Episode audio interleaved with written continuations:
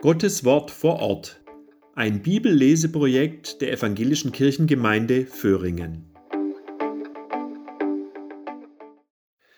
Die heutige biblische Lesung geschieht durch Silvia Koch. Der Brief von Jakobus, Kapitel 1 Glaube und Ausdauer. Liebe Brüder, wenn in schwierigen Situationen euer Glaube geprüft wird, dann freut euch darüber. Denn wenn ihr euch darin bewährt, wächst eure Geduld. Und durch die Geduld werdet ihr bis zum Ende durchhalten. Denn dann wird euer Glaube zur vollen Reife gelangen und vollkommen sein, und nichts wird euch fehlen.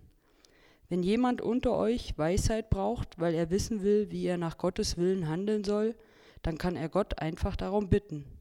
Und Gott, der gerne hilft, wird ihm bestimmt antworten, ohne ihm Vorwürfe zu machen. Aber wer ihn fragt, soll auch wirklich mit seiner Antwort rechnen. Denn einer, der zweifelt, ist so aufgewühlt wie eine Meereswoge, die vom Wind getrieben und hin und her geworfen wird. Ein solcher Mensch darf nicht erwarten, etwas von Gott zu erhalten. Denn er ist unbeständig und schwankt ständig hin und her. Wer wenig hat und wenig gilt, soll sich freuen, weil er bei Gott viel gilt. Und wer viel hat und angesehen ist, soll demütig und bescheiden sein, denn auch er wird vergehen wie eine Blume auf dem Feld. Die Sonne geht auf und lässt mit ihrer Hitze das Glas, Gras verdorren. Die Blume verwelkt und ihre Schönheit schwindet. Genauso wird der Reiche mit seinem ganzen Besitz vergehen. Gott segnet denjenigen, der die Prüfung des Glaubens geduldig erträgt.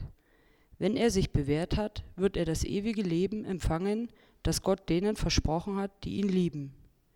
Wer der Versuchung erliegt, sollte niemals sagen, diese Versuchung kommt von Gott. Gott lässt sich nicht zum Bösen verführen und er verleitet auch niemanden zur Sünde.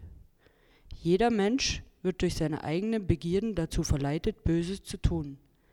Wer seinen Begierden nachgibt, sündigt, und die vollzogene Sünde führt zum Tod. Macht euch also nichts vor, liebe Brüder. Alles, was gut und vollkommen ist, wird uns von oben geschenkt, von Gott, der alle Lichter des Himmels erschuf. Anders als sie ändert er sich nicht, noch wechselt er zwischen Licht und Finsternis. Durch das Wort der Wahrheit sind wir zu seinen Kindern geworden, weil er es so wollte.